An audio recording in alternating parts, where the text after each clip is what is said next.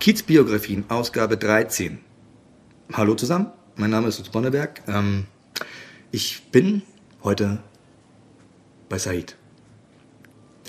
Ja, Said macht unter anderem Antirassismusprojekte.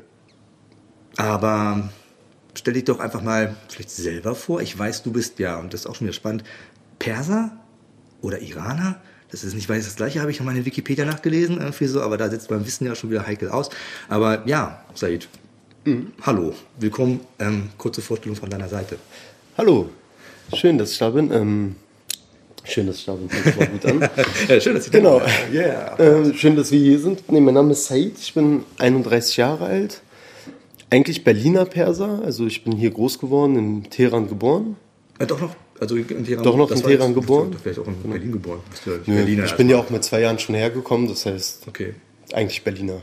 31, okay. Ja, 31 bin ich jetzt. Warte mal, das war, wann, wann ist dann 1981, kurz, nach der, kurz nach der Revolution. Also ja. ähm, iranische Direkt, Republik. ich glaube zwei Jahre nach der Revolution bin ich geboren Polit und ein Jahr danach geflogen. War das ein politischer Move, ja? Also ja, war ein politischer Move. Weg wollte. Meine Mutter hat sich einfach, sie war gesucht, verfolgt. Okay. Und haben ein Jahr im Untergrund gelebt im Iran. Und dann ist meine Mutter hierher gekommen mit mir. Weil äh, ich hatte nochmal nachgeschaut, irgendwie so, ähm, es gab in Deutschland in den Studentenzeiten mhm. da, in den 60ern, so diesen Jubelperser, hieß es dir. Ne? Also als der Schah hier also. war, wurde er von den linken Studenten immer so ausgepfiffen. Genau. So, aber ähm, in der Wikipedia steht halt so, dass er halt Dikta als Diktator wahrgenommen wurde mhm. und auch sehr stark von den Vereinigten Staaten gefüttert wurde. Also, und dann spricht man von einer iranischen, äh, von, ja, von einer äh, Republik. Ja, ja, irgendwie so. Und jetzt haben wir ja in diesen Zeiten, also aus westlicher Sicht, so einen krassen konservativen Backlash, wo, so mit Frauenbild und Fragezeichen mhm. und so. Und, aber was, äh, dass deine Mutter verfolgt wurde, was war der Punkt? Na, meine Mutter war zu der Zeit, also meine Eltern beide waren zu der Zeit ähm, politisch aktiv in der Opposition. Mhm. Und haben, also mein Vater saß schon während des Schah-Regimes im Gefängnis, weil er damals auch gegen das Schah-Regime war mhm. und dann sozusagen die Revolution mit also mit organisieren hat, wollte. Mit organisiert wollte, gemacht hat. Mhm. Meine Mutter auch genauso, also als Student auch aktiv gewesen. Mhm. Und ähm, dann saß mein Vater später während der Islamischen Revolution, nach der Islamischen Revolution im Gefängnis. Mhm. Krass, von wegen getroffen. Ja. Beide Zeiten, ja. Das war, ja, und Iran, ich habe gar keinen Kontakt mehr dahin. Gar nicht? Nee, ich habe Familie noch dort. Ja die ich ähm, telefonisch ab und zu mal sehe. Eine Tante von mir kommt nicht besuchen, aber sonst, ja. also ich fahre nicht hin. Also Skype oder sowas, ja. Auch ganz selten. Hm, krass. kein Draht zu. Aber Persisch sprichst du, ja? Persisch spreche ich. Also ich bin in einem klassischen persischen Haushalt groß geworden. Meine Mutter spricht super Persisch, also nur Persisch eigentlich. Wow, also auch einfach von der Generation, die genau. eigentlich immer sie noch ja ihre Muttersprache war. Genau, sie ist mit Mitte 30 hergekommen. Immer ja, persische Musik. Schwer, ne? Das war nochmal was ganz anderes. Und wo seid ihr gelandet dann? In Berlin hatten wir halt Glück, dass wir, die meisten Perser sind in Heim gelandet, in mhm. Flüchtlingsheim. Und wir hatten hier schon Bekannte, deswegen haben wir uns auch für Berlin entschieden. Das war halt früher so, wenn du in einer Oppositionspartei drin warst, mhm. dann bei der Flucht haben dich die Leute, die auch im Ausland schon waren, unterstützt. Okay. Also da gibt es so ein Netzwerk, das hat einfach irgendwie funktioniert. Das ist für mich nicht ganz ersichtlich, da war ich noch zu klein für, aber das okay. Netzwerk hat halt damals schon funktioniert, ohne mhm. Facebook und Skype. Also und ihr wurdet dort aufgefangen. Genau, und wir wurden dann aufgefangen und waren erstmal in der Wohnung bei einer deutschen Frau als Untermieter. Ja. Ein Jahr lang und danach eigene Wohnung. Eine Wohnung. In Spandau gelandet. Spandau. Na, das war ja auch dann 80er, ne? Das war 80er. 80er, Anfang 80, das heißt irgendwie die Welt sah auch noch anders aus und Berlin sah auch noch anders aus. Berlin sah ganz anders aus. Wir waren noch neben den Briten stationiert. Wir haben mit den Rugby gespielt und Spandau war sowieso so ein kleines Dorf für sich. Ja, ne? Irgendwie Berliner sagen immer so, Spandau. Ist ja, das ist außerhalb. Berlin, so. Ja. Spandau aber auch. Oh. Ja. Hm. Aber, ja gut, in Berlin aufgewachsen. Und also mit den Amis abhängen war, äh, die, die ich gesprochen habe, da, da war der Input natürlich ganz enorm, was den kulturellen. Wir waren, wie waren die Briten? Wir waren bei den Briten stationiert. Nicht die, bei den Amerikanern. Nee, nicht bei den Amis. Sektor. Die hatten nochmal ganz anderes und wir haben uns halt ab und zu in den Supermarkt reingeschlichen von denen. Wegen der Schokolade dachten wir, britische Schokolade ist super. Aber ja, auf jeden Fall. Wir sind auch mal in, früher ein bisschen in England gefahren, um Sachen zu kaufen, ja. Irgendwie so. Also Dogs oder Schokolade. Irgendwas so. Ja. ja, aber ich war halt noch relativ, wie alt war ich dann da? Ja, das war dann bis ich acht war. Das heißt, so viel war dann auch nicht mehr. Mhm. ein bisschen Rugby spielen, ein bisschen Schokolade kaufen. Und dann hast du eigentlich so eine typische Westberliner Jugend verbracht? Würdest du das selber sagen? Oder wie ist es für dich weitergegangen? Ja, wir sind von Spandau nach Charlottenburg gezogen dann. Ähm, Eigentlich relativ typisch. Also für einen Migranten in Berlin ist es relativ typisch. Also Charlottenburg auch nochmal anders Rap sozialisiert. Nicht unbedingt. Nee, das war bei mir was komischerweise krass gemischt. Also ich habe auch viel Metallica gehört als Jugendlicher, Ja. aber immer auch Hip-Hop. Also das Hip-Hop musste halt dabei sein. Und dann nebenbei habe ich halt ganz viele andere Sachen gehört. Hm. Dann, Aber sonst war das eher so Rap und channelt sich das irgendwo ein irgendwie und dann machst du dann. dann als Jugendlicher auch Reebok Classics gehabt. Die habe ich immer noch in Schwarz und, auf Schwarz und Weiß ein paar. So, also ganz normal. aber ja gut. Aber wie lange machst du diese Antirassismus-Geschichten jetzt? Die mache ich jetzt seit fast fünf Jahren. Fünf Jahre. Ja. Das heißt also mit Mitte 20 hast du dann da. Ich habe dann ne, Mitte 20. Wie ist es jetzt dann dazu gekommen? Ne, das ist eigentlich ganz. Ich habe immer soziale Arbeit gemacht irgendwie nebenbei, weil ich bin, ich war auf zwei Gymnasien, von denen ich geflogen bin, weil ich irgendwie, also hat nicht funktioniert. Du, das Da, äh, ich und das Gymnasium, das war nicht gut. Und auf dem letzten Gymnasium hatte ich auch noch Streit mit dem Lehrer, musste ihn anzeigen wegen Volksverhetzung. Und das hat sich halt so durch die Charlottenburger Gymnasienlaufzeit gezogen, auch bei den meisten meiner Freunde. Also du hast einfach also auch einen, einen Rassismus in Also deinem Alltag immer tagtäglich erfahren. halt, äh, also ja, reingezogen. Immer erlebt. Also es war immer da und ein Onkel von mir, ein Bekannt, also ein Onkel ist jetzt blöd, im Persischen sagen wir Onkel zu allen, die älter sind. Okay. Das ist also ein gut, sehr, sehr enger Bekannter von uns. Der hat damals schon so eine Trainings gemacht. Das hieß Sozialkompetenztrainings für die Polizisten. Und ich fand es immer interessant, aber es war nicht, irgendwie war das für mich nicht greifbar, was das überhaupt ist. Und dann habe ich in einer, verschiedene soziale andere Tätigkeiten gemacht, in Bahnhofsmission gearbeitet. Ich habe im Kindergarten, Schülerläden. Das ist aber jetzt nicht, ja klar, also, Also es war jetzt nicht extra antirassistisch, sondern das war einfach nur so eine Art. du hattest echt den Drang, dich sozial irgendwo zu engagieren. Ja. Und das, ist, das kommt aus der Kindheit, glaube ich. Das Ja. ist so. Als Berliner wärst du eh auch irgendwie draußen vor gewesen, aber ich komme ja noch der Zeit des Zivildienstes. Ja. Ja, so, also als Deutscher äh, mit äh, Verweigerung zum Wehrdienst musstest du halt irgendwie Ersatzdienst leisten. Das war für mich damals der Punkt, wo ich dann halt ähm, die Idee bekommen habe, vielleicht noch eine Erzieherausbildung zu machen. Weil ich halt irgendwie schon angefangen hatte, da drin irgendwie so zu arbeiten. Es hat mir gefallen oder es hat mir Identität gegeben und Sinn. So. Aber ich weiß halt nie, ob ich ohne diesen Zivildienst auf den, auf den Gedanken kommen wäre, etwas Soziales zu machen. Und das finde ich jetzt, also deine Biografie ist ja eine ganz andere. Du hattest jetzt ja irgendwie drin, du wolltest das ja tun. Ich musste das ja tun, das ist ja ein Drang. Ich habe auch oft drüber nachgedacht, warum ich das immer noch mache. Oder warum ich diesen Drang habe. Und das ist halt, also in dem, ähm, in dem Umfeld, familiären und sozialen Umfeld, in dem wir waren als Kinder, waren halt alle super sozial. Das waren ehemalige Linke, ehemalige Kommunisten, die hatten irgendwie alle ein anderes Gefüge zusammen. Und haben sich immer gegenseitig unterstützt und haben alle eigentlich immer noch irgendwie heimatgebundene soziale Arbeit gemacht in Berlin. Also meine Mutter hat selber im Verein iranischer Flüchtlinge gearbeitet und immer, also ich kannte das halt einfach nicht anders. Das heißt, es hat sich irgendwie auch tradiert, Ja, so, das Engagement. das hat sich anerzogen. Ja. Das ist eigentlich einfach. ganz cool. Also könnte, wenn du so merkst, Ich dass halt so viele Ich-Personen da draußen rumlaufen, ne? also die eigentlich nur an sich denken und ihre Biografie irgendwie so, dann ist das Denken für die anderen eigentlich nicht unbedingt en vogue, wie es so schön heißt. Ne? Also, Nee, ist es auch nicht. Und ich habe auch zwischendurch tausend andere Sachen gemacht. Also ich habe auch Wohnungsentrümpelung gemacht als Arbeit und alles, weil ich auf keinen Fall soziale Arbeit studieren wollte. ja, echt? Ja. Ich habe immer gesagt, ich werde kein Sozialarbeiter, ich werde kein Lehrer, auf sowas, da habe ich gar keinen Bock drauf. Das heißt, die, die Antirassismus-Projekte selbst sind dann auch eher so eine Art, wie es ist, Quereinstieg. Das ist ein Quereinstieg. Ja. Der Onkel von mir, der diese Seminare gemacht hat, der hat mich, der, der mich dazu gebracht hat, der hat mich irgendwann, weil er gesehen hat, ich bin nicht ganz glücklich mit meinem Leben und irgendwie arbeite ich einfach nur so als Verkäufer Ja. und irgendwie fehlt was. Und der meinte dann, geh mal zu so einer Fortbildung, guck dir das mal an, ich empfehle dir die und die. Und dann bin ich da hingegangen, vier Tage Fortbildung gemacht und habe mir die Trainerin angeguckt, die dort war. Und es war eine junge, halb Syrerin, halb Türkin. Also hattest du auch ein bisschen was, einen Bezug dazu. Dann hatte ich auf einmal so einen Draht dazu. Das war so weg von diesem klassischen Sozialarbeiter, Sozialpädagogenbild. Ja. Das war irgendwie up to date. 2.0, sag ich mal. ja. Und nach dem Kurs? Nach dem Kurs habe ich, ähm, dann kriegst du ein Trainerzertifikat. Mit dem Trainerzertifikat habe ich dann angefangen, mich einfach zu bewerben. Bei, ähm, zuerst habe ich angefangen bei internationalen Jugendaustauschen weltweit. Die machen Vorbereitungsseminare, so Bevor- kulturell zu sensibilisieren. Ah, okay, also sozusagen. bevor der Clash kommt, so Genau. genau. halt die Leute ein bisschen sensibilisiert, dass halt äh, man weiß, Genau. in welches Feld man sich da begibt. Wenn Genau, man sich das so- war aber auch nicht so ähm, kulturspezifisch, also dass ich sage, jetzt du gehst nach China, in China ist es so und so, sondern es ging mehr um diese Empathie. Also eigentlich das, Sensibilisierung. Was, so ein bisschen so das Zwischenmenschliche auf der globalen Ebene, ja. Also Genau. Das Zwischenmenschliche, was wir jetzt hier so untereinander brauchen, im- auf dem Kiez in der Stadt, funktioniert ja überall anders eigentlich auch. Ja. Nein, ich hatte damals, äh, als ich ähm, hab mit ähm, Psychologie studiert, ein Teil zumindest der Psychologie, und da ging es um Emotionserkennung am Computer, weißt du, wenn, also so. Und es gibt halt so acht Grundformen von Emotionen, die weltweit gelten. Ja, also wenn jemand traurig ist und äh, fröhlich ist, ja, irgendwie so wütend. Irgendwie, es gibt so Sachen, die sind pankulturell. Die funktionieren.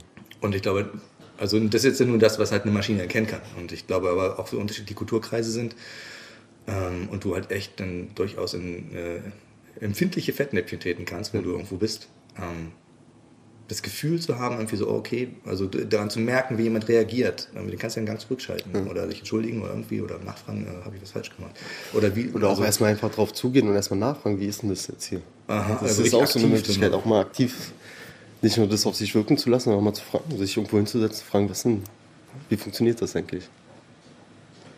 Das ist so ein zweiseitiges Ding. Hattest du äh, Kontakt zu Leuten, die du halt äh, in dem Rahmen mh, gebrieft hast, ähm, als sie wiederkamen, ähm, was ihre Erfahrungen waren? Also, Nee, die, hatten, die meisten hatten positive Erfahrungen. Ich bin von, ich habe früher viel Wochenseminare gemacht. Das sind so Wochenseminare. also Leute treffen sich eine Woche. Genau, die kommen für eine Woche, die sind nonstop da. Man- Wir machen den ganzen Tag Seminar zusammen, Workshops und Spiele. Und ich habe immer das Gefühl, das bleibt nicht so lange dran. Weil wenn du irgendwie 25 bist oder 20 bist und du hast 19 Jahre lang irgendwie anders konditioniert und dann kommt jemand und sagt dir eine Woche lang so und so. Ich weiß nicht, ob das wirklich übrig bleibt. Ich habe eher das Gefühl, dass die, dass die Jugendlichen, das waren ja Jugendliche gewesen, sich einfach darauf eingestellt haben. Die sind trotzdem einfach hingefahren, waren dann einen Monat da und haben dann gesehen, wie es funktioniert. Ob was hängen geblieben ist, habe ich später nicht mehr gehört davon. Aber die Sachen sind grundsätzlich freiwillig oder werden Leute auch dann so im Sinne von Sozialdienst halt irgendwie so, ey, du machst jetzt hier mal. Das mache ich nicht, das gibt's. Also es gibt andere Trainer, die sowas machen. Und das mache ich nicht, weil ich denke mal, das, was ich erzielen will, erzähle ich mehr über eine Freiwilligkeit, als wenn es über Zwang ist. Ja. Aber da bleibt wahrscheinlich mehr was hängen. Ja. Wenn es über Zwang ist, muss ich ganz anders arbeiten. Das hatte ich auch schon, dass die halt kommen mussten und keinen Bock hatten und auch eigentlich nicht wussten, worum es ging. Das ist halt ein anderes Arbeiten. Das ist nicht mehr dieses freie, so wie gucken, wie, wie der Prozess mit der Gruppe läuft und daran arbeite ich, sondern das ist dann wirklich strikter und autoritärer. Hast du, also, wenn du so einen Auftrag kriegst, dann halt irgendwie so ein Projekt durchzuziehen und du hast dann so eine, also, du hast es wahrscheinlich durchgezogen, oder? Mhm. Immer. Ich habe jetzt viermal die Woche arbeite ich an einer, äh, dreimal die Woche arbeite ich an einer Schule fest und einmal die Woche für eine Stiftung. Die mache ich immer. Das ziehe ich durch. Also bist du eigentlich so ziemlich ausgelastet, ne? Ziemlich. In welchem Spektrum läuft sowas? Antirassismus. Weil jetzt bist du ja, also man sieht ja den Perser einfach an, ne? Ja. egal ob Deutschland oder sonst wo, halt irgendwie so. Und ich glaube, dass du, wie du selber damals mit der Dozentin da für den Kurs, irgendwie so ein bisschen so ein Role Model-Abgleich machen konntest. Irgendwie so, bist du wahrscheinlich auch wiederum gleichzeitig so ein Vorbild vielleicht für andere mit Migrationshintergrund. Ja. Irgendwie, naja, aber Klassen sind gemischt oder äh, nicht jeder Kiez ist gleich. Oder auch in Brandenburg sieht es ganz anders aus als in Berlin. Du hast ja wahrscheinlich ein Riesenspektrum, oder? Ich habe ein riesiges Spektrum. Ich meine, ich arbeite, ich habe früher weniger mit migrantischen Kindern gearbeitet. Ich habe viel in Weimar gearbeitet. In Weimar. In Weimar, in Die hatten Thüringen. riesige Probleme mit Nazis in den 90ern. Die hatten riesige Probleme. Und dann kommst du als Per, also Da komme ich als Berliner, Perser so, in eine ja? Jugendbildungsstätte, aber da ist es auch nochmal anders, weil dann kommen nicht die Hardcore-Nazis, sondern dann kommen die, die halt recht sozialisiert sind, was du schon merkst. Ja. Aber irgendwie sehen sie das erste Mal, die denken ja immer Türke. Zum ersten Mal sehen sie halt jemanden wie mich. Und trotzdem finden die mich cool, weil ich jung geblieben bin und irgendwie noch weiß, was sie für Musik hören und alles ist cool, aber trotzdem sind sie verwundert. Und das funktioniert.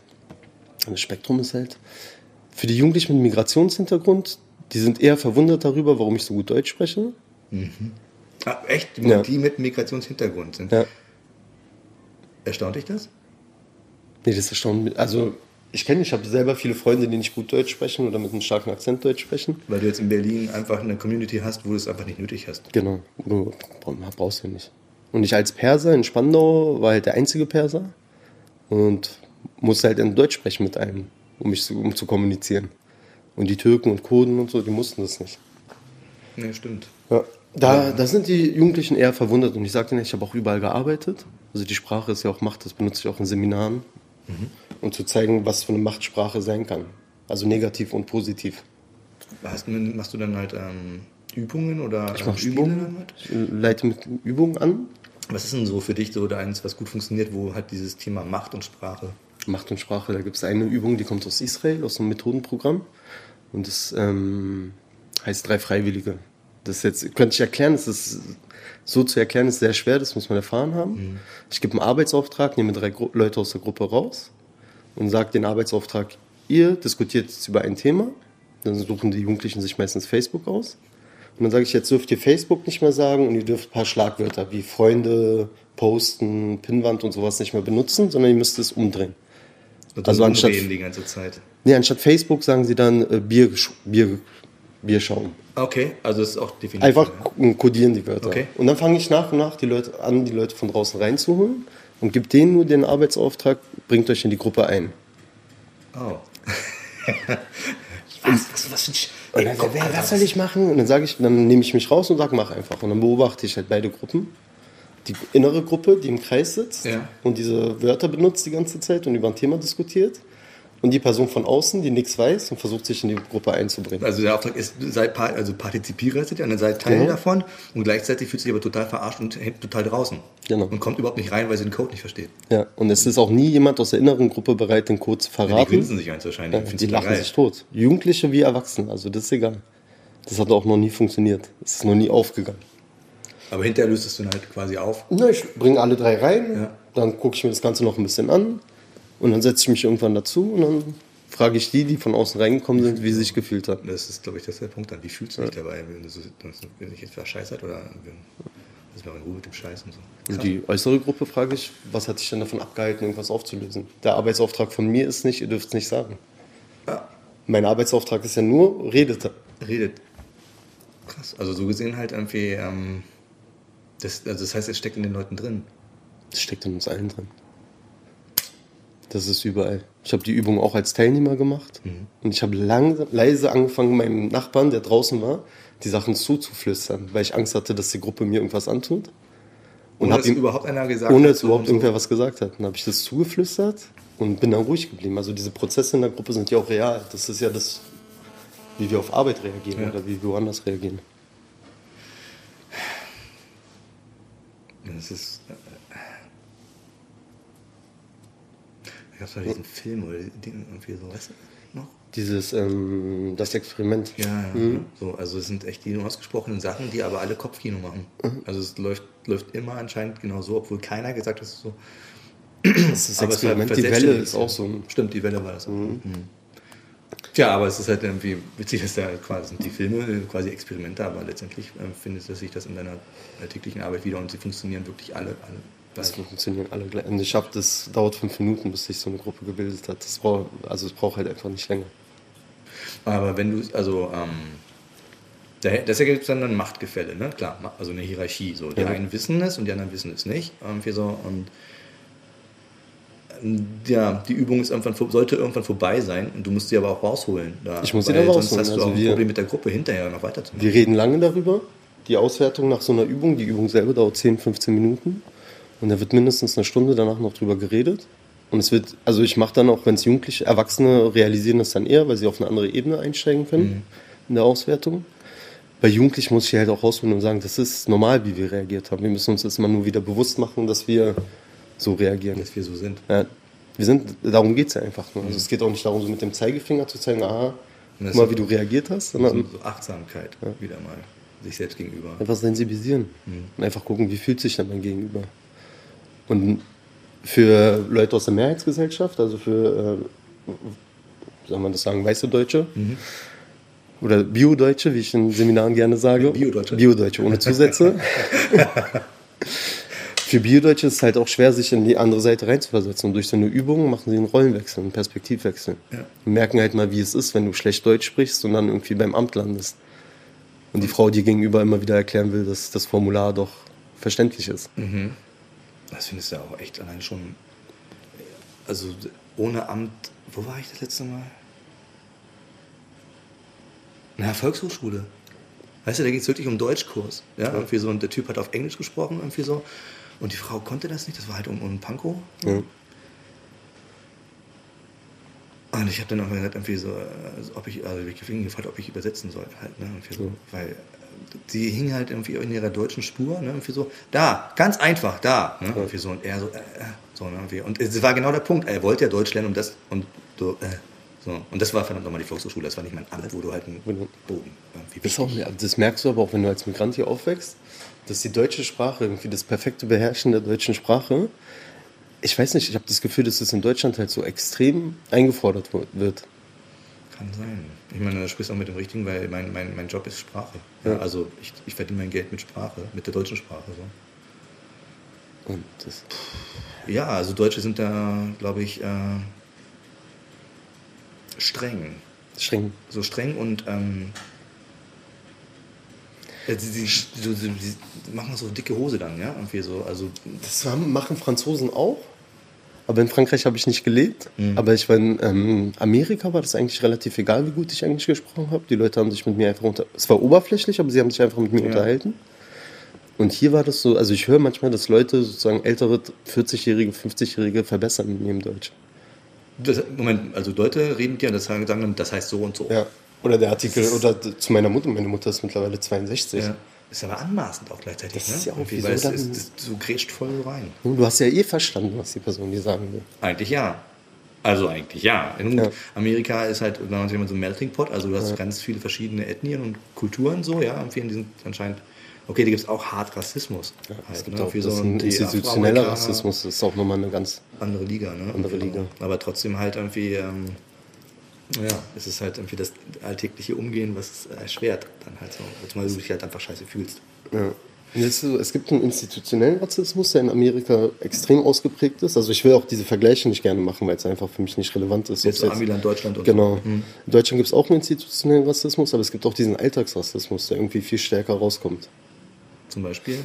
Also, also zum Beispiel, ich, meine älteste Erfahrung mit Rassismus, es gibt immer so einen Punkt im Leben, dass, dass die Person merkt, dass sie irgendwie nicht Teil der Gesellschaft ist. Bei jedem, sagen wir nicht nur Migranten, sondern es kann an allem liegen. Ja. Und wenn du halt wie eine Brille ja. trägst und immer nicht nur für Computer interessierst. Genau. Nerd. Früher. Nerd jetzt ist es hip. Ja, scheiße. Egal. Und bei mir war das, da weiß ich noch, da haben wir in Charlottenburg gewohnt und so eine alte Oma ist jeden Tag neben, also in meiner Erinnerung jeden Tag neben meiner Mutter hergelaufen mhm. und hat ihr immer was ins Ohr geflüstert. Und irgendwann, ich weiß nicht, was, wie lange dieser Zeitabstand war, das könnte zwei, drei Tage gewesen sein, hat meine Mutter die Frau einfach weggeschubst und hat gesagt Arschloch. Da habe ich sie halt gefragt, weil meine Mutter auch noch nicht so gut Deutsch konnte zu dem Zeitpunkt, was sie denn gesagt hat. Und die Frau hat immer meine Mutter ins Ohr beleidigt. Die, die scheiß Kanaken. Immer so einen langen Weg, ja. Das war halt auch eine Verrückte. Aber so, das war so die erste Erfahrung, die ich gemacht habe. Krass. Und so eine Alltagssachen, das zieht sich halt durch. Also es gibt Situationen, die so, da stehe ich am U-Bahnhof und lese gerade ein Buch und da sind zwei Bauarbeiter da, ein großer mit Glatze, so ein Prototyp-Skin aus den 90ern mhm. und so ein kleiner, dickerer Arbeiter. Und der kleine Dicker meinte, ja, das hat dann Neukölln, das sei nur Kanacken und so, bla bla, ich zieh raus. Dann habe ich den irgendwann angeguckt und der große Glatzkopf, der so Prototyp-Skin äh, war, der war total beschämt, dass ich das gehört habe. Das hast du an seinem Blick gemerkt. Und der kleinere, dickere, der war immer noch so am Rumprollen und Rumschreien. Dann habe ich ihn irgendwann angeguckt und meinte, dich brauchen wir hier auch nicht. Also wenn du wegziehst, ist das gar kein Verlust. Nee, nee, so war das ja nicht gemeint. Ich ja, ich habe schon so gemeint. also das sind halt so Situationen, die du irgendwann im Alter mit Humor nimmst. Ja, aber da musst du erstmal hinkommen, glaube ich. Da musst du erstmal hinkommen. Also du brauchst du Distanz. Also, du musst, ja, du musst darüber zu lachen zu können, ist ja schon echt eine. Ja, aber es geht auch irgendwann nicht mehr anders. Also ich glaube auch alles probiert von ignorieren, über aggressiv drauf reagieren, bis hin zu komplett abschotten. Ja. Und jetzt ist nur noch Humor. Und du, das hat was mit dem Alter zu tun, dass es bestimmte Wellen gibt? Also gerade, also zum Beispiel die Deutschen bin ich mir ziemlich sicher, schieben totale Paras, auch du gespeist durch solche äh, U-Bahn-Fotos und so, mhm. ne? irgendwie so vor den 16- bis 18-Jährigen. Ja. Halt, wenn die halt irgendwie entsprechend, was auch immer, keine Ahnung, von Picaldi Gordon oder was auch immer halt, mhm. halt, ne? irgendwie so eine Alpha-Jacke haben, irgendwie so männlich auftreten, dann, dann geht schon der Film. Dann haben sie schon ja. einen Stift in der Hose halt, ja. Das bei den meisten, die ich kenne, legt sich das mit dem Alter. Und die meisten Jugendlichen. Aber da passiert ja zwischendrin, also es ist ja die heiße Phase, wo du auch selber für dich Scheiße bauen kannst. Ja. Also du baust eventuell Scheiße, was du hinterher bereust und mhm. wärst du entspannter gewesen, wärst vielleicht nicht so in die Situation gekommen. Aber ich weiß halt nicht, ob das altersbezogen ist. Das halt, also ich meine, jetzt mache ich ja einen Unterschied zu Deutschen und Jugendlichen. Ja, ja also, das ist einfach nur allgemein. Ich glaube, das ist so ein, das ist so ein Alters. Ding. Aber das spielt auch bestimmt, äh, fließt auch bestimmt wieder in die Frage rein, irgendwie, was für Rassismusprojekte werden angeboten, wer ist die Hauptzielgruppe? Du sagtest, Mhm. es sind noch Deutsche mit dabei und die Älteren, die steigen an einem anderen Niveau ein, weil sie halt vielleicht auch schon Also ich- Humor oder reflektieren können. So. Die, da, da läuft das auch alles ein bisschen anders ab. Also ich habe auch Fortbildung mit Älteren gemacht. Und das läuft einfach nochmal ganz auf eine ganz andere Schiene. Mit den Jüngeren, wenn ich mit Migranten arbeite, versuche ich ihnen zu erklären, es gibt diesen Rassismus, der ist da. Also müsst ihr euch auch nicht von irgendwem reinquatschen lassen, dass es den nicht gibt oder von den Lehrern, dass das irgendwie Blödsinn ist. Und versucht die auch ein bisschen zu stärken, einfach in dem so, das ist da, aber das heißt nicht, dass ihr nichts erreichen könnt oder dass ihr der Arsch vom Dienst seid. Sondern das ist euer Recht sozusagen, das ist eure Stadt. Und ihr habt jedes Recht, alles zu machen, was ihr machen wollt. Genauso wie jeder andere. So ein bisschen einfach die Schiene fahren. Und wenn ich mit deutschen Jugendlichen arbeite, versuche ich denen zu erklären, dass es diesen, auch, dass es diesen Rassismus gibt und diese Diskriminierung und Ausgrenzung. Und dann aber viel mehr darüber reden, welches Bild sie davon haben überhaupt von Jugendlichen. Also was sehen sie denn, wenn sie fünf jugendliche Migis sehen, irgendwie mit Nike-Cappy und Picaldi-Hose? Was assoziieren die automatisch damit? Und damit spiele ich dann. So, warum assoziiert ihr denn das? Wenn ich früher mit meinen Freunden rumgehangen habe, da haben die Leute ja auch gedacht. Oh, Ja, das ist genau der Punkt dafür. So hat sich, also, wobei, gut, ich kann jetzt auch nur aus meiner eigenen Wahrnehmungsgeschichte halt so, ähm, ich frage mich manchmal halt, was hat sich jetzt in den letzten 25 Jahren verändert? Und was war eigentlich schon immer so? Nur die Leute, die Protagonisten sind ausgetauscht worden. Alle waren mal 15, die sind jetzt älter, die gucken auf die Sachen, die sie mit 15 gemacht haben, zurück, so. Und jetzt sind da andere 15-Jährige und sind die wirklich jetzt anders oder sind sie halt, äh, äh, bearbeiten, also arbeiten sie sich an den gleichen Sachen immer noch ab, wie man selbst mit 15 sich abgearbeitet hat? Sind es die gleichen Probleme, nur in einer anderen Zeit? das sind die gleichen Probleme in einer anderen Zeit. Ne? Egal ob Smartphones oder was auch immer halt dann Das ist fehlen. egal, die Probleme sind die gleichen. Und die Reaktion der Kinder, mit den Jugendlichen, mit denen ich arbeite, wenn die 15, 16 sind, sind genau die Reaktionen, die ich hatte mit 15, 16. Also sprich auch genau, die, also die, die Erfahrung halt ähm, ähm, ähm, irgendwie mit Rassismus konfrontiert zu sein im Alltag. Ja. Mein Leben ist irgendwie, fühlt sich immer mal so äh, eingegrenzt oder wie auch immer an. War bei dir dann wahrscheinlich nicht groß anders als bei denen heute. Nee, nur dass das Setting heute anders ist. Also einmal gibt es heute viel mehr Vorbilder, die wir früher nicht hatten. Also ob sie positiv oder negativ sind, ist jetzt dahingestellt, aber es gibt viel mehr. Gangster-Rap ist auch ein Vorbild, ne?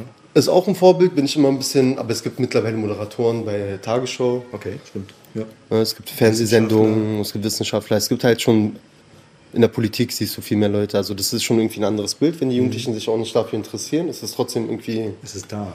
Es ist der Schritt so. Also ist machbar anscheinend. Es ist machbar.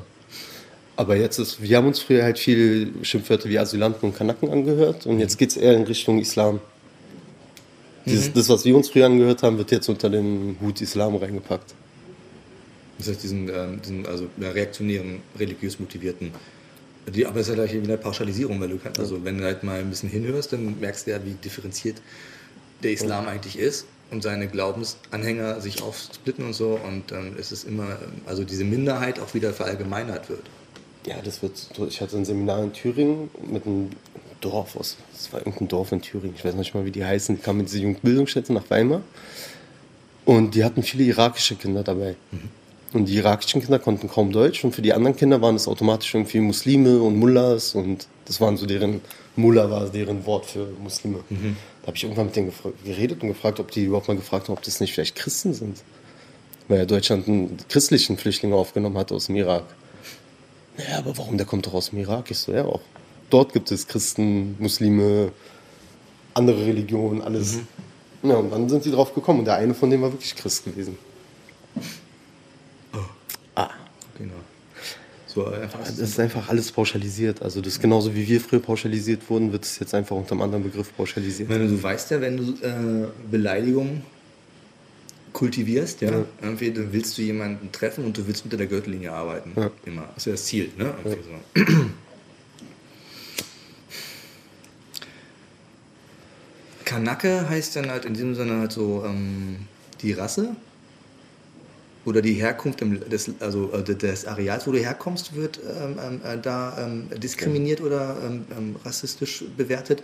Und jetzt ähm, hast du aber diesen religiösen, also religiösen Ebene irgendwie so. Und ich lebe ja immer noch in so, also ich, halte viel von der Trennung von Staat und Ja. Religion. Ja? Also in einem, in, in einem Kirchenstaat oder einem religiösen Staat zu leben, stelle ich mir extrem schwierig für mich selbst vor, weil ich glaube ich nicht da gut reinpassen würde. So. Und das hat für mich eine andere Qualität, weil da werden Sachen vermischt, die eigentlich meiner Meinung nach nicht zusammengehören. Also wenn alle, wenn, wenn, wenn der Muller ja, oder Muizin irgendwie so, ja, irgendwie so äh, ähm, da als Standardschimpfwort ja. nutzt, dann hast du, hast du halt ein, ein, ein, das religiöse Motiv, was gar nichts mit dem Land unter Umständen zu tun hat, wo, du, wo, ja. wo, wo man herkommt. Ja, Oder, und schon gar nicht mit dem eigenen Leben, weil man eigentlich sogar vielleicht einer anderen Religion.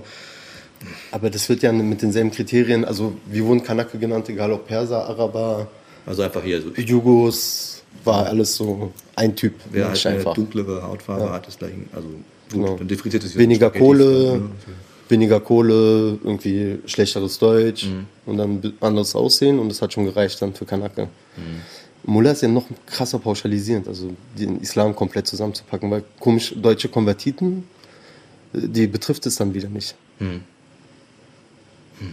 Sondern es betrifft wirklich nur die Jugendlichen, die genauso aussehen. Hm. Ist komisch, ich werde, meine Frau ist Türkin, hm. aber Alevitin.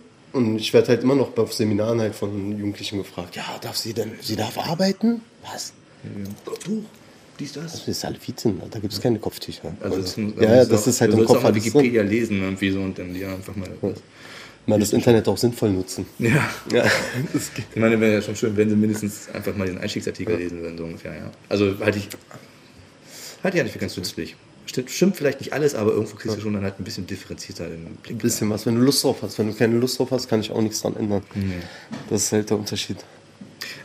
Das heißt, hm, okay, die Leute haben, sind erstmal offen für mhm. das Projekt, was du anbietest. Die, kommen also mit die, Projekte werden halt, äh, die Projekte werden finanziert. Die Leute, die zu mir kommen, es kommt immer drauf an. Die meisten Jugendlichen wissen gar nicht, worauf sie sich wirklich einlassen. Sie mhm. denken, es gibt jetzt irgendwie so einen Spaß, Bespaßungstag. Also Sie haben es frei und können jetzt einen, einen Tag einfach mal. Genau, ein bisschen chillen. quatschen und mal was anderes machen, weil auch dieses Workshop-Thema ist auch für Erwachsene schwierig zu greifen. Ja. Also Leute, die nicht im Pädagogischen arbeiten oder nicht jetzt in einer großen Firma, wo die auch so eine Fortbildung anbieten, ja. wer das noch nicht mitgemacht hat, kann sich das nicht vorstellen, was passiert. Ich kann jetzt eine Stunde erklären, wie machen, dann sitzen wir und reden, ja, machen Perspektivwechsel und hier und da. Ich glaube, das, was, das, was er gemeint hat, das muss man erfahren. Das muss man erfahren. Das, das glaube ich auch. Ich habe sowas auch nie mitgemacht.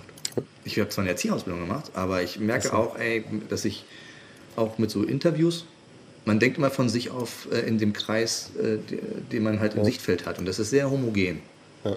Und so, das heißt, du guckst, also es gibt selten Überschneidungen. Irgendwie. Mir fällt das immer erst nach, im Nachhinein auf, wie.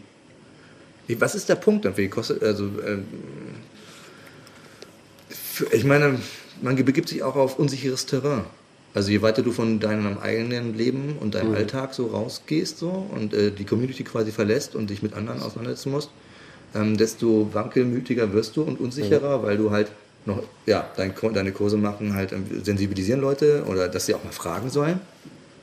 Was ich auch jetzt erst vor kurzem gelernt habe, dass es ähm, einfach mal auch einem nicht übel genommen wird, wenn man aktiv fragt, sondern man es ja. sogar honoriert. Also es, es ist, äh, es ist, deine Persönlichkeit wird noch mehr geschätzt, wenn du fragst als wenn du es einfach nur über dich ergehen lässt und irgendwie nur reagierst. Ja. Hm. Aber ähm, wenn du in einer Minderheit bist und, einer, äh, und jeden Tag halt dich durch eine diffuse Mehrheit dich begibst, dann ähm, ist es ja weniger mit Neugierde gepaart, sondern du, du, du bist ja unter Druck eigentlich die ganze Zeit. Also wie, wie einfach ist es dann halt rauszugehen und ähm, äh, also den ersten Schritt quasi zu machen, wenn du eigentlich gelernt hast, dass äh, die Mehrheit äh, dich immer nur schräg anguckt. Das ist, das ist ein sehr krasser Aspekt, weil ich habe viele Freunde, ich mache, ich bin, ich habe früh angefangen in Ausstellungen, Galerien zum Beispiel zu gehen und Freunde von mir, die das gar nicht machen, die sich aber für Kunst interessieren und ich sage denen, warum geht ihr nicht dahin? Ja, das, ist das ist halt nicht unser Ort. Ich habe auch lange gebraucht, um mir so in der Mehrheit mich wohlzufühlen. Mhm. Und zu sagen, ja, dann kriege ich mal einen schiefen Blick oder dann kriege ich mal das und die Leute wundern sich, was macht denn der hier? Aber dann stehe ich halt drüber. Mhm. denke ich mir, das ist dieses Spaßige, aber es ist halt schwierig, sich in der Welt so zu bewegen. Ja. Weil du schottest dich irgendwann ab. Und es gibt dieses Ghetto-Denken, ist ja so ein Kopfding. Das ist nicht an einen Bezirk gebunden, das ist ein Bezirk, sondern das ist ein reines Kopfding. Und irgendwann fühlst du dich im Kopf, kommst über deinen Kiez nicht mehr hinaus, weil du denkst, das ist nicht mein Platz dort. Die dunkle Seite des Kiezes. Ja, die dunkle Seite des Kiezes. Ja, krass. Ja, weil ich dachte mir, wenn du jetzt, also bei uns in Pankow oben, ich hatte äh, vorgestern äh, habe ich jemanden getroffen, er guckt auf mein Shirt so und meinte, ey, Weißen See. Ja, da bin ich auch aufgewachsen, habe in der Straße, der Straße, der Straße gewohnt. Da jetzt wohne ich in Friedrichshain, weil äh, die ganzen Nazis Ging nicht mehr. geht nicht für ihn so. Und für das war, ich glaube nicht, dass er explizit links war. Ich weiß nicht, so intensiv habe ich mit ihm jetzt nicht unterhalten. Und wieso? Nun lebe ich nicht mein Leben lang da in dem Bezirk. So. Aber ähm, da habe ich halt gemerkt, irgendwie so, und das sehe ich auch, wenn ich da rumlaufe, also die Bedingungen, unter, äh, unter denen Rassismusprojekte dort gemacht werden, sind wahrscheinlich ganz andere Bedingungen, als äh, wenn du jetzt in Kreuzberg oder Neukölln Antirassismus hast. Wo- Wobei halt Rassismus ja wirklich auch wieder so ein globales Ding ist. Also überall gibt es Rassismus. Irgendwie, wie heißt das so schon? Wie heißt der komische Satz? Irgendwie jeder ist, Jeder, ist irgendwo. jeder Mensch ist Ausländer, fast Äh, genau, überall. fast überall. Ja. Das ist dieser Spruch, jeder Mensch ist Ausländer fast überall. Ausländer fast überall. Machst du da Unterschiede irgendwie so? Ähm, also es ähm, die Bedingungen sind überall unterschiedlich. Und die, Bedis- die Bedürfnisse der Leute, die halt ähm, die Kurse machen, sind auch unterschiedlich. Einige haben Ziele, die wollen weg und die Welt kennenlernen. Andere äh, wollen einfach nur die Zeit rumkriegen. Ja? Und dann gibt es noch die Klientel auch, wo du jetzt sagst, es ist schwer. Irgendwie so, die werden verdonnert dazu und so. Ähm, ähm, äh, muss man da unterscheiden? Was ich dann mache, ist, ähm, Vergleiche mache ich selten. Weil ich höre auch oft in Seminaren, aber es ist doch hier noch alles gut. Also irgendwo anders, da gibt es ja auch Rassismus und da wird das. Und ich sage mal, aber ich, mir geht es um unser Zusammenleben hier. Es geht um Vielfalt und das Erkennen von Vielfalt und Wertschätzen. Und dann gehen wir weg von Rassismus, sondern mehr, also wenn ich mit Gruppen arbeite, die aus Weißensee kommen oder aus Hellersdorf, Marzahn, Münchenhausen, Die sind ja meistens dann auch deutsch geprägt, höchstens Russlanddeutsche noch dabei. Ne? Deutsch geprägt, Russlanddeutsch, bisschen Ex-Jugoslawien kann mit dabei sein. Das Aber eine andere Klientel als du halt. hier hast. ganz andere Klientel und auch gar nicht diesen Bezug, weil wenn du in Westberlin groß geworden, ich sag jetzt mal Westberlin groß geworden bist, dann hast du irgendwie in deinem Umfeld ein paar Türken gehabt, einen Araber gehabt oder einen Italiener gehabt, einen Griechen. Also das war irgendwie präsenter. Deswegen kann ich da an einem anderen Punkt ansetzen zu arbeiten. Mhm. Und die Ostdeutschen sind halt größtenteils äh, sehr homogen groß geworden, hatten höchstens Gastarbeiter. Genau, und die Gastarbeiter waren auch extrem unter sich. Und wenn du jetzt da die Projekte machst, wie, also Ja, aber rede ich über Vorurteile. Dann lege ich Fotos auf den Boden zum Beispiel und dann reden wir über Werte. Dann sind Fotos dort von Menschen mit Kopftuch, äh, Rabbis, Demonstrationen, Linke, Rechte, Militär, Waffen, Schwangerschaft, äh, Homosexualität, alles. Und die müssen es dann nach ihren Werten zuordnen auf einer Linie. Dann arbeite ich eher so und rede über Vorurteile. Warum hast du dieses Bild von den Menschen? Und dann kommt immer die Frage, wie viele kennst du denn überhaupt? Und in Westdeutschland wird das, also in Westberlin wird das anders beantwortet als in den Ostgebieten. Aber als Dozent oder als Trainer gibt es ja in einer Gruppe immer, also nicht immer, aber oftmals, also selbst wenn die freiwillig kommen oder äh, als Klassensatz, ja. irgendwie so halb freiwillig kommen, so, äh, du bist ja immer auch in der Situation, dass du damit rechnen musst, dass sich jemand auscheckt und dich also sich ähm, einfach zielgerichtet provoziert, um zu gucken, wie reagiert er. Das ist ja nicht, dass sich zwingt, dass er Urnazi ist, so, aber du bist trotzdem, da kommen halt, die schießen dich halt an. Ja. Irgendwie so. mh. Wie geht man damit um? Oder Dann gibt's gibt's da Übungen Techniken? Echt? Ja, ich habe halt ein, ich habe drei Trainerzertifikate für drei verschiedene Programme. Eins kommt aus Amerika, eins aus Südafrika und eins aus Israel. Und ich kann halt in, in den meisten Situationen kann ich irgendwie noch ein, eine andere Übung aus der, aus der Hand zaubern, um das zu, aufzufangen. aufzufangen, zu bearbeiten und nochmal mit aufzunehmen. Und es geht dann von, das kann auch einfach ein Gruppenspiel sein dann, wo ich dann mitmache, um einfach nochmal die Gruppe zu stärken mit mir drin, Ja. dass wir zusammen besser arbeiten können. Es kann aber auch eine Konfrontationsübung sein. Das ist alles mit dabei. Das sind halt so Werkzeuge, die ich benutzen kann. Man muss auch flexibel bleiben als Trainer. Also ich kann eh nicht mein starres Programm durchziehen. Ja, ich glaube, weil halt eine Gruppe ist einfach zu vielfältig irgendwie so und die Disposition. Allein wenn sich halt innen drin welche ist, ne, zu hoffen, du bist ja auch irgendwo vor eine Situation gesetzt, dass sie eigentlich nur das, was gar nicht ganz gut läuft, torpedieren in dem Sinn, dass du nicht weitermachen kannst, weil sie halt hochgradig beschäftigt sind mit sich. Ja. Dann musst du trotzdem ja, äh, ja, jeder Lehrer ist ja damit irgendwie konfrontiert, ne, im Alltag so. Äh, siehst du eigentlich deine Lehrer jetzt anders, nachdem du halt selber so, den, so den sozialen Weg eingeschlagen hast? also ich kannst du hatte- das nachvollziehen? Oder Das es klingt anders? immer so komisch, wenn ich das sage, aber ich war auf zwei Gymnasien, die in Berlin als äh, Elite-Gymnasien gegolten, gegolten haben Ja, damals. Charlottenburg hat ja auch irgendwie ganz. Genau, und waren auch beide in Charlottenburg und ich bin von beiden runtergeflogen. Ich hatte auf beiden Schulen Stress wegen Rassismus mit Lehrern.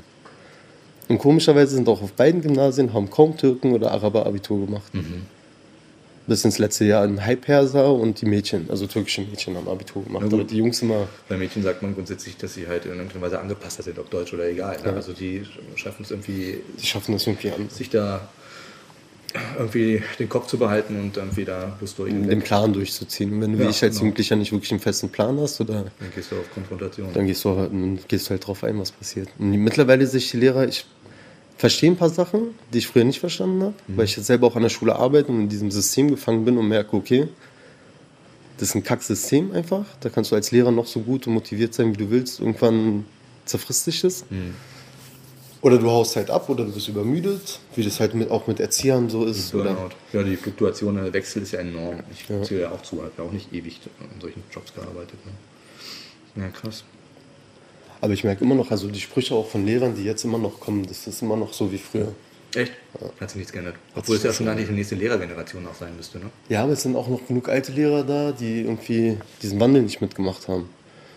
Und wir haben zum Beispiel, waren in der Vereinsgründung, die jetzt noch läuft und wollen halt Fortbildung für Lehrer anbieten, die auch genau auf das Thema Diversity, kulturelle Vielfalt und äh, interreligiöse Seminare, um die zu sensibilisieren für verschiedene Religionen. Und Ja. es gibt halt bei den Lehrern, die jungen Lehrer sind motiviert und kommen zur Fortbildung und nehmen sich die Zeit.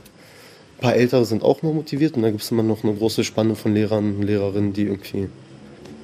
Wir machen eh alles richtig. Wir brauchen nicht zu kommen. Komischerweise auch eher auf dem Gymnasium. Ich, meine Erfahrungen mit Gymnasien sind, dass sie äh, im Kern konservativer sind, dass sie im Kern auch, ähm, also oftmals, also ich glaube, das ist durch meine eigene Familienbiografie jetzt so, da geht es ums Wissensvermittlung und die wollen mit dem Stoff durchkommen und sie, sie wie sie O-Ton, sie bilden halt für die Universität aus.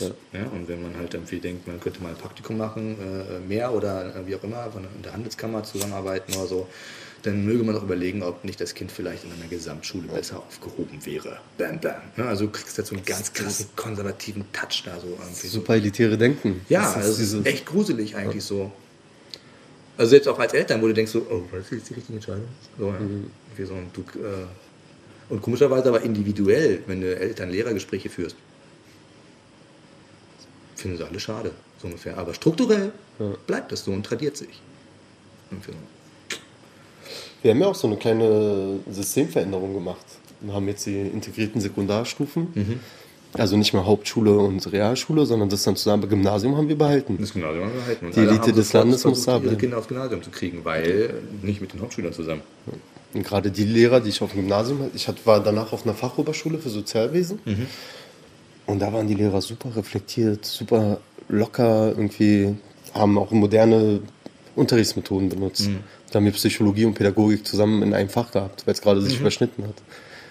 Und auf dem Gymnasium war es halt einfach nur durchkriegen, durchboxen. Ich hatte kaum Lehrer, die innovativ waren oder kaum Lehrer, die irgendwie auf. Ich hatte mit meinem Musiklehrer Streit, weil er meinte, äh, Elvis Presley ist der Erfinder von Rock'n'Roll, aber im gleichen Satz gesagt hat, dass er halt alles von irgendwie alten, von schwarzer Musik aus Amerika geklaut hat. halt. Ich meinte, aber wie können wir denn dann noch. Das fing halt da schon an.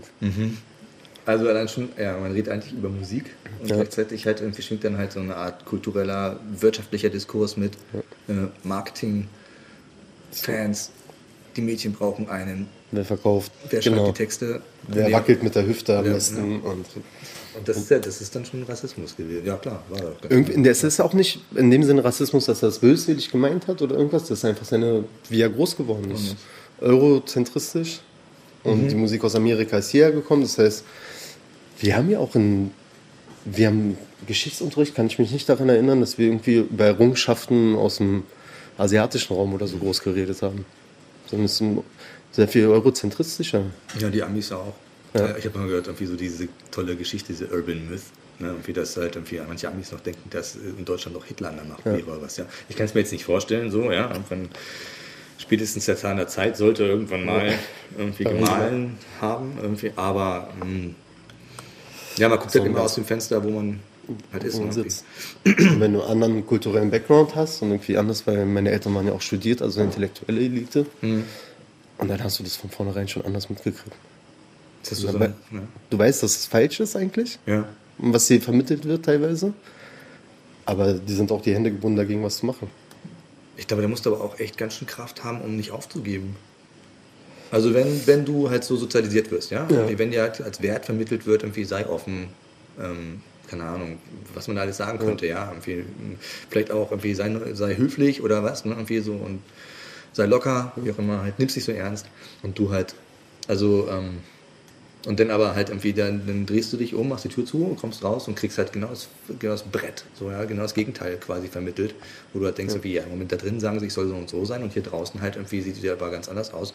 Da nicht den Mut zu verlieren oder die Werte nicht zu verlieren und äh, zu sagen, ja, drauf geschissen, Alter, ich lebe ja schließlich hier in der Stadt, irgendwie Ja. muss halt über die Runden kommen, dann verzichte ich einfach mal auf das Nettsein.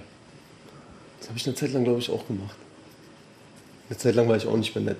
Dann gibst du das auch auf. Dann gab es auch Schlägereien in der Schule und Schlägereien mit anderen und leicht provozierbar. Also das kam dann. Aber irgendwann kommt es wieder zurück. Ich glaube, das, was du als Kind mit, mitgenommen hast, trägst du unbewusst über die Pubertätsphase, über diese Kackphase hinweg. und irgendwann, wenn du, wenn du Lust drauf hast, nimmst du das auch an. Das bleibt irgendwie hängen. Du meinst schon, es ist halt Erziehung auch damit Es hat viel Erziehung mit drin.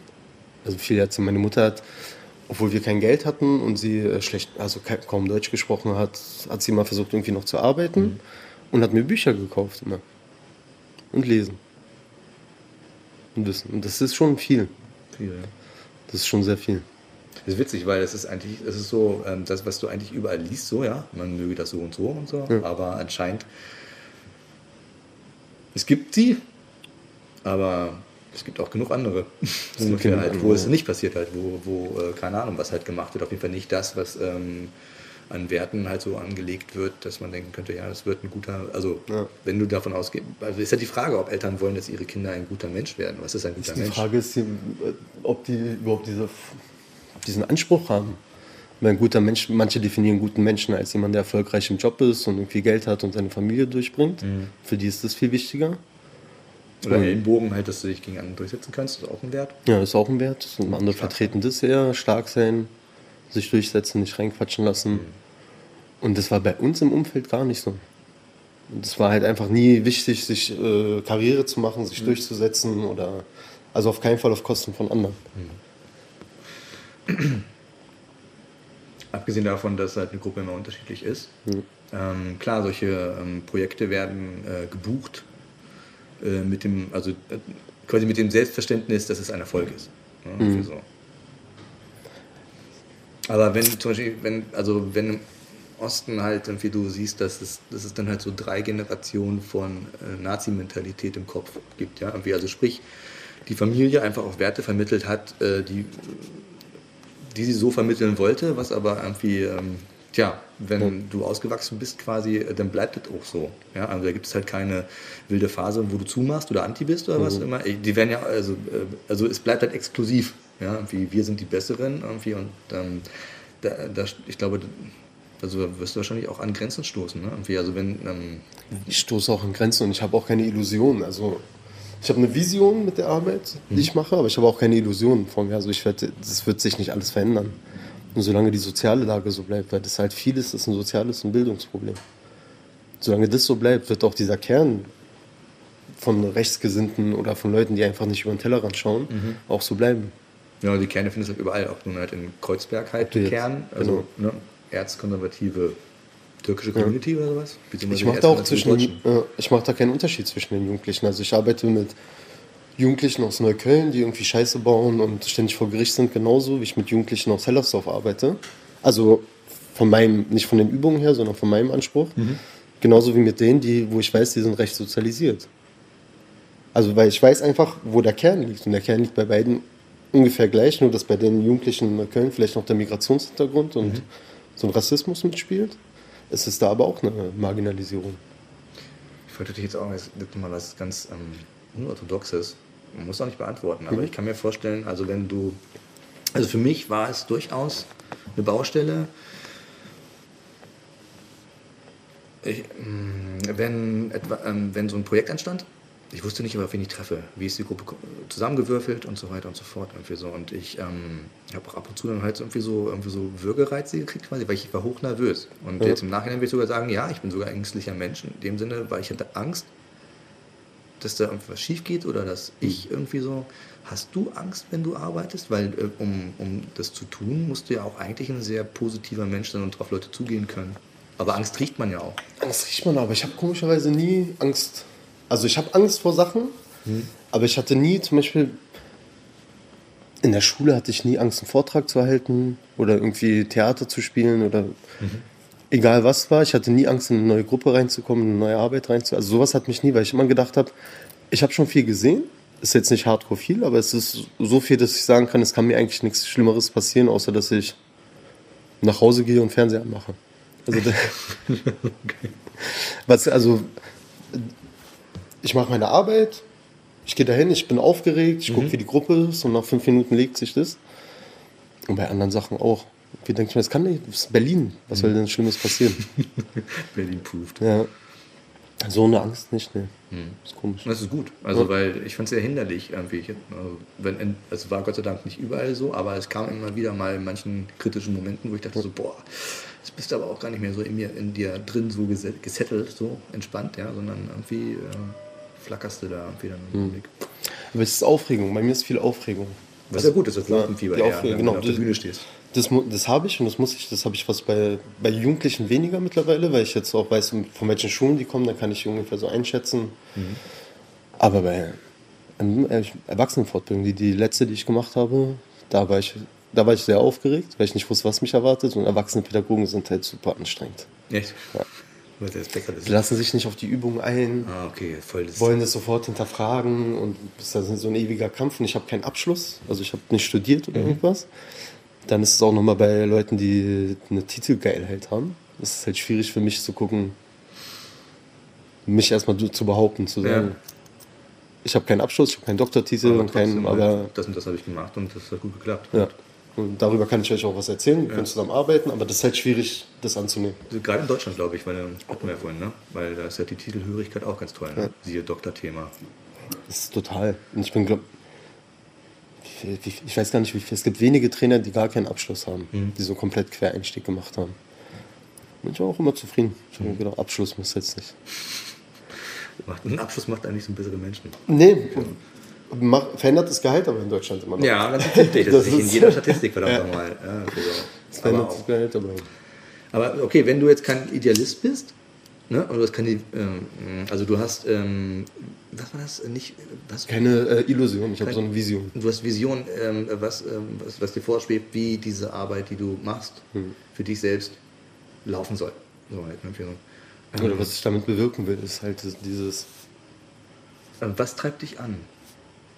Dann was, also Ja, darüber habe ich mir so viel Gedanken gemacht, bei, auch bei anderen Fortbildungen, die ich selber als Teilnehmer besucht habe. Und das ist immer.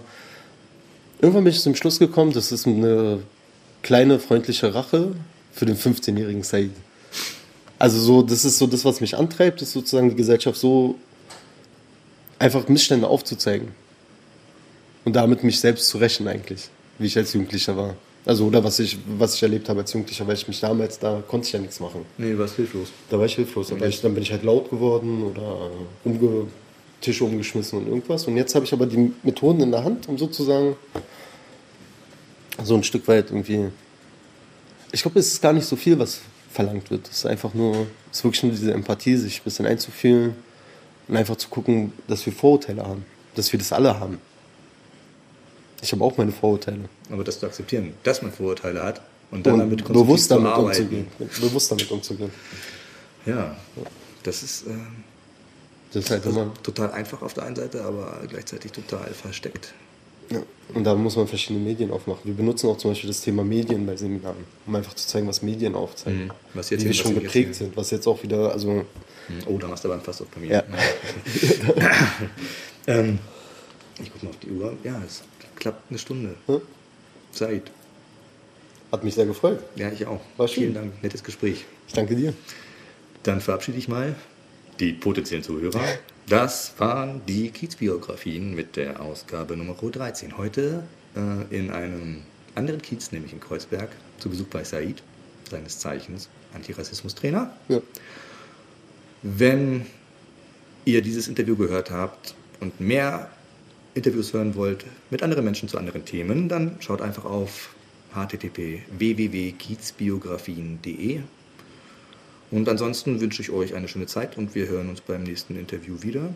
Ähm, Said, danke auf jeden Fall. Ich danke dir. Und dann wandere ich mal wieder zurück in meinen Nordostkiez in Berlin. Tschüss. Tschüss.